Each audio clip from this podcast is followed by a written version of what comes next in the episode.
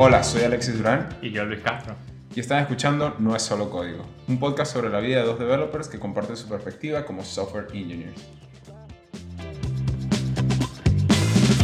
Hola a todos, bienvenidos una vez más. Otro episodio de No es solo código y hoy no me acuerdo de qué es lo que vamos a estar hablando. ¿Qué es lo que vamos a estar hablando? Primero que nada, hoy está de vuelta Alexis. Lo cual. Ah, eso. Esto no Hola a está pregrabado, ¿eh? Eh, Aunque sí está. Pre bueno, qué, qué loco ahora que lo pienso. Eh, en el episodio de hoy vamos a estar hablando sobre el mundo en 3D. Ahora, cuando digo el mundo en 3D, es como que vivimos en el mundo 3D. No es algo nuevo, ya lo conocemos, pero estamos hablando de programar en 3D. Y no videojuegos per se. A menos que estés programando videojuegos ahora, Alexis. No sé. Bueno, realmente es interesante. Yo creo que, que una de las cosas que, que, que vamos a tocar hoy es que es interesante como este lado que es, tiene cierta complejidad y muchísima creatividad.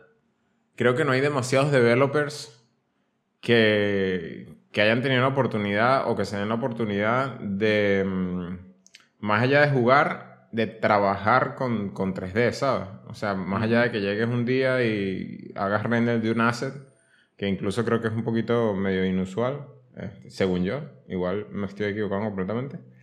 Pero luego, este, sí, como, como, como colocar 3D dentro de una aplicación web. pues. Y, y bueno, es algo que he estado haciendo, yo creo que ya llevo como un mes o algo así. Puede ser. Un poquito más lento sí. por el tema de la mano, pero, pero sí. Bueno, es un tema interesante porque en toda mi experiencia como developer, la única vez en la que he tenido que hacer algo 3D ha sido extremadamente sencillo, en plan un efecto parallax, donde tienes que, ¿sabes? Tienes un marketing website y cuando haces scroll se muestra algo así un poquito más 3D que otra cosa. Pero no es difícil porque son este tipo de efectos estáticos que no dependen mucho del input del usuario y hacer uno de estos efectos pues son un par de clases en CSS y ya. Pero aquí estamos hablando de algo mucho más complejo. Estamos hablando de interacción con el usuario, estamos hablando de realmente convertir eh, todo lo que estás viendo en un canvas que tiene un eje Z. Y yo creo que eso lo he visto mucho en marketing websites de agencias, pero nunca lo he visto en un producto. Entonces, ¿qué cambia cuando lo pones en un producto como tal? Lo que cambia cuando lo pones en un producto es que hay ciertos paradigmas que se comienzan a romper. Por ejemplo, para aquellos que ya tienen experiencia con el tema de React, este, normalmente nosotros tenemos providers eh, en, el, en el root de la application que inyectan diferentes valores. Por ejemplo, con el tema de Style Components, tú tienes un theme que, que ya todos tus componentes children es- tienen noción de eso. Cuando, por lo menos con las tecnologías que yo estoy trabajando, que por cierto ahorita más o menos lo hablamos, pero básicamente una vez que tú colocas el canvas, de ahí en adelante comienza como otro universo. Entonces, por Vale. ejemplo, ese es uno de los eh, patrones que cambian, porque ahora, e- evidentemente yo también estoy comenzando y quizás estoy haciendo cosas que mañana veo y digo, ah, esto está terrible. Pero si yo quiero eh, y necesito el theme object dentro de mi canvas components, tengo que hacer prop drilling, que es un no, no, no cuando, cuando estás haciendo React normalmente, porque para eso tienes el contexto. Entonces, así como eso, hay unas que otras cosas que, que te van cambiando la manera en que trabajas usualmente y digamos que esa, esa memoria muscular de cómo resolver los problemas comienza a ser challenge porque ya no es tan straightforward. ¿Qué tan diferente es el paradigma de trabajar con el DOM normal de la web y trabajar con Canvas? Porque Canvas sé que es un API totalmente diferente. Bueno, primero, antes de responderte eso, que quede claro eh, un poco las tecnologías que, que las, con las que estoy trabajando y entonces de ahí en adelante pues pueden tomar la referencia. ¿Vale? Eh, entendemos que en el browser, cuando queremos trabajar con 3D, tenemos WebGL. Entonces, WebGL, digamos que es esta API que te permite a ti comunicarte con tu computadora para procesar, eh, eh, ¿cómo, se- cómo- cómo lo diría? Sí, 3D, pues, para, para hacer este... Exactamente, para procesar estos polígonos 3D. Entonces, ¿qué pasa? Que esa, ese layer de comunicación es bastante bajo. es decir, que está eh, la abstracción, pues quizás un poco más no vendría mal. Y nace en JavaScript 3GS. Entonces 3GS es un layer on top of WebGL para tratar de hacer más fácil esta manipulación de objetos 3D. Ahora, ¿qué sucede? Que nosotros en el día a día trabajamos normalmente con React. Y, y, entonces como que la abstracción de 3GS sigue quedándose corta para poder renderear markup y componentes como estamos habitualmente acostumbrados.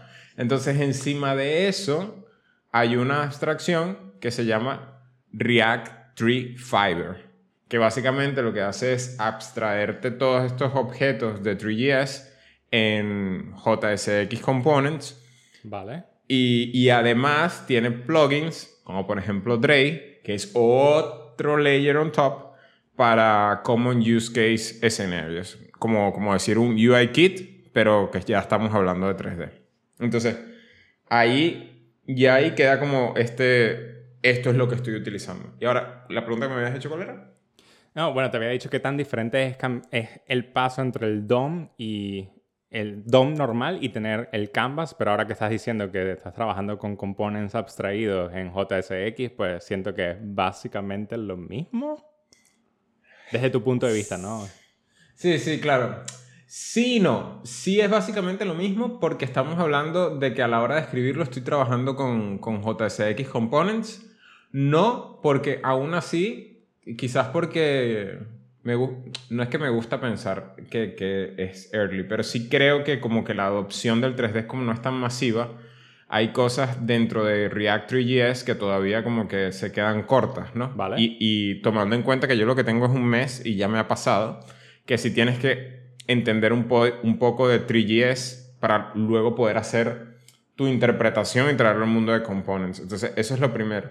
Lo segundo es que el tema de la ubicación eh, dentro del espacio 3D es un poquito más compleja por el hecho de que cuando tú imaginas que tienes el, este Z index, ¿verdad? Que tienes este, esta profundidad dentro de la pantalla, tú dices, bueno, va, tengo, tengo este, esta, este vector, ¿no? Que, que me mira, pero ya un número más y lo pongo y está listo el reto realmente está en que para tú visualizar cualquier cosa en el mundo 3D necesitas un componente que es la cámara. Vale. Y la cámara trabaja con conceptos que comienzan a ser un poco nuevos. Eh, yo diría para, para casi todo el mundo y sobre todo si no tienes ni siquiera un poquito de entendimiento de algunos dos términos de fotografía de cómo se funciona la cámara. Este, bueno, tú, tú sí sabes porque tú tienes eh, cámaras y yo hasta hace poco es que empecé a agarrarlo. Pero tenemos eh, el... Tenemos una variable que... Ajá, la apertura y el depth of field. Vale, vale. Y entonces, lo que quiero decir con esto es que cuando tú dibujas la cámara y la entiendes, ¿no? Hay como un cono de, de, de, de visión. De visión, sí. Y ese cono de visión afecta la forma en cómo ves las cosas. Vale. Luego tienes el tema de luz y luego tienes el hecho de que la cámara no se mueve de manera como, como en un plano 2D, eh, sino que se mueve como decir, como un, un, satélite en un planeta, o sea, como una esfera alrededor de la escena. Vale. Entonces a la hora de tú mover esa cámara, a la hora de poner luces, a la hora de, tratar de apuntar a dónde están tus cosas, a veces se vuelve un poco problemático porque empiezas a ver eh, que la gente utiliza mucho este eh, pi, la constante pi, para hacer referencia a los movimientos dentro de una circunferencia, que si el radio, que si unos nombres que ya ni se me hace súper difícil este, pronunciar, pero creo que tienen que ver con el asimú, el que se acuerde de los, el asimú en trigonometría y una cantidad de cosas que es como, uff, ya esto, por lo menos a mí, me supera, me supera un poco. Ok, entonces, creo que comenzamos bien porque me lo estabas vendiendo súper bien con todas estas abstracciones y de repente me, metiste en trigonometría, matemática de la universidad y quedé ahí que realmente me gustaría trabajar con esto. y explotó. Sí, el tema es que, eh, de hecho, por ejemplo, uno, una- uno de los retos que yo tuve, eh, que he tenido, es que teníamos que animar la cámara para que la cámara como que fuera moviéndose alrededor de la escena. Vale. Entonces, el tema de lo que es construir la escena y, y sí, construir los componentes, hacer rendering de los componentes, incluso colocar las luces, no es mucha cosa porque también hay abstracciones buenas que son como, por ejemplo, luz de ambiente. Entonces ya es como prender un bombillo en, en la escena y ya pues te alumbra suficiente como para que veas lo que estás rendereando. Vale. O sea que ya, ya eso, esas partes están bastante fáciles. Pero sí la manipulación de la cámara me parece que es algo un poquito complejo. Este, un poquito bastante. Entonces sí es verdad que también hay abstracciones, bastantes abstracciones, pero cuando empiezas a querer hacer cosas un poquito más complejas, igual se te puede poner un poquito eh, difícil, porque entonces tienes cámaras y tienes controles. Entonces son dos abstracciones distintas, son dos objetos que quieren dominar lo mismo, que es como que el, el punto de vista de, del- de la escena que estás construyendo.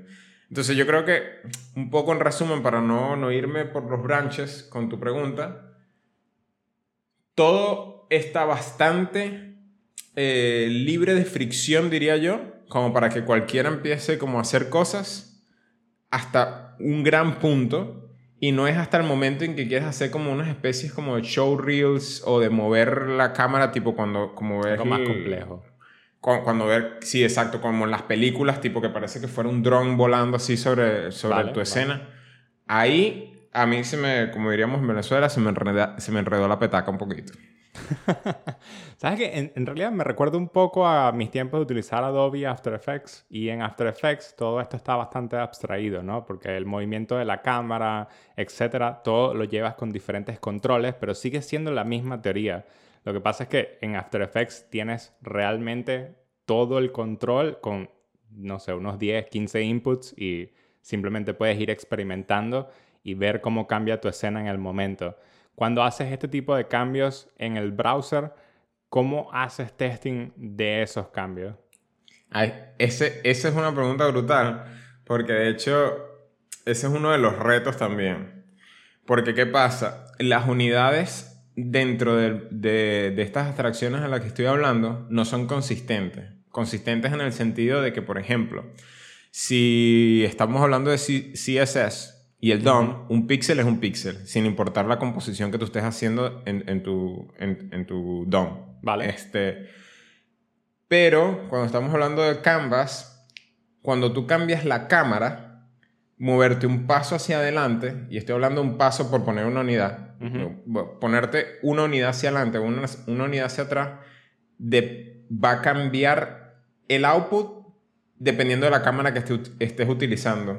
No sé si me explico eso. O sea, si tengo más zoom en la cámara, si es una cámara per- perspective cámara, o si es una cámara ortogonal, o si es una cámara X, Y o Z, las unidades de medida van a ocasionar efectos distintos. Y eso, como developer, te explota la cabeza porque comienzas a tratar de iterar con los números y conforme si cambias una cámara, se te van todas las referencias, ¿sabes? Y es como, puf, ¿y, y ahora qué pongo?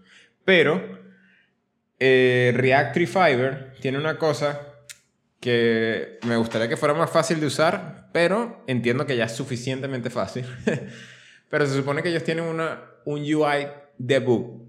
Entonces, básicamente, ellos te ofrecen a ti un panel de control en el que tú dices, quiero cambiar estas variables. Y entonces tú le pones como que... te- me lo estoy inventando, ¿eh? No existe esto, pero depth of field, light y perspective.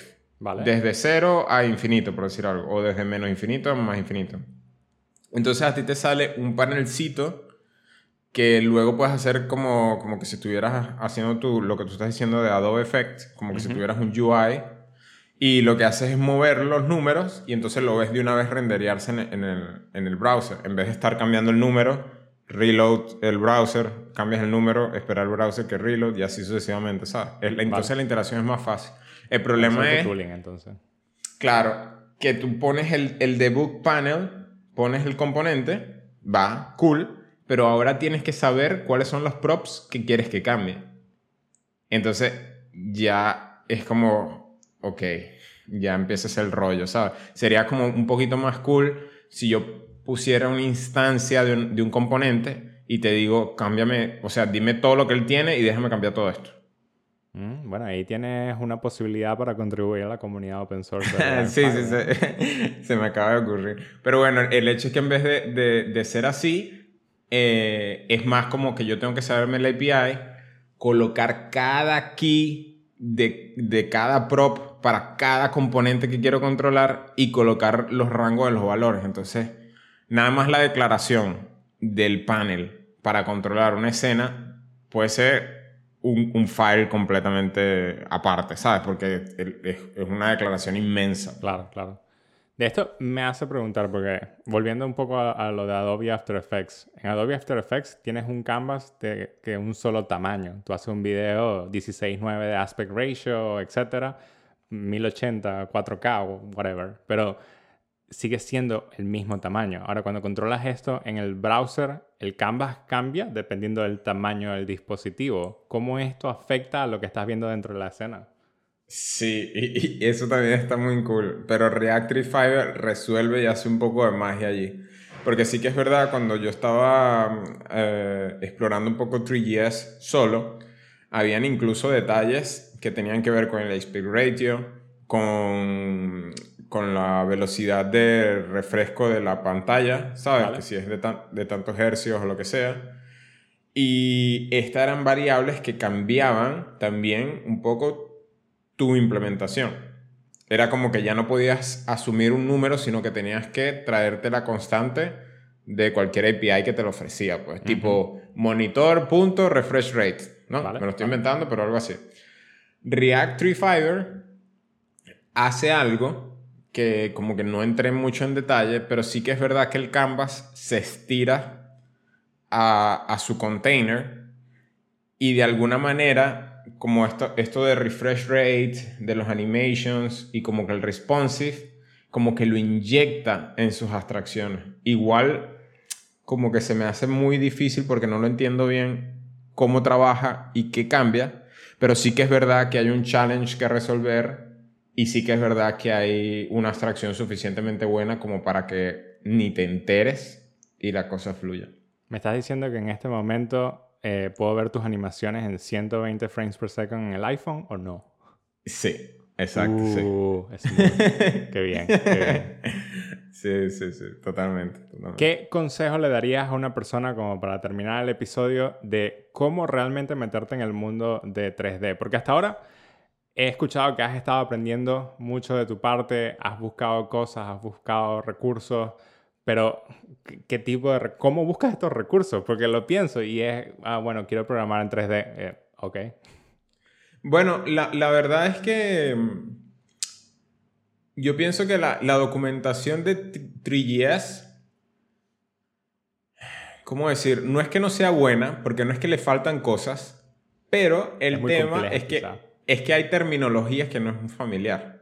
¿Sabes? Como lo de la SIMU, como, por ejemplo, a mí ahorita, yo lo voy a decir ahorita en público y, y esto puede sonar sumamente ignorante, pero yo todavía no entiendo por qué cada vez que rotas algo lo multiplicas por, por pi. Yo entiendo que pi tiene que ver algo con la circunferencia, pero no entiendo cómo yo agarro un número, lo multiplico por pi y de repente la vaina rota. Eso, para mí me, me, me, explota mi cabeza. No, no sé cómo lo hace.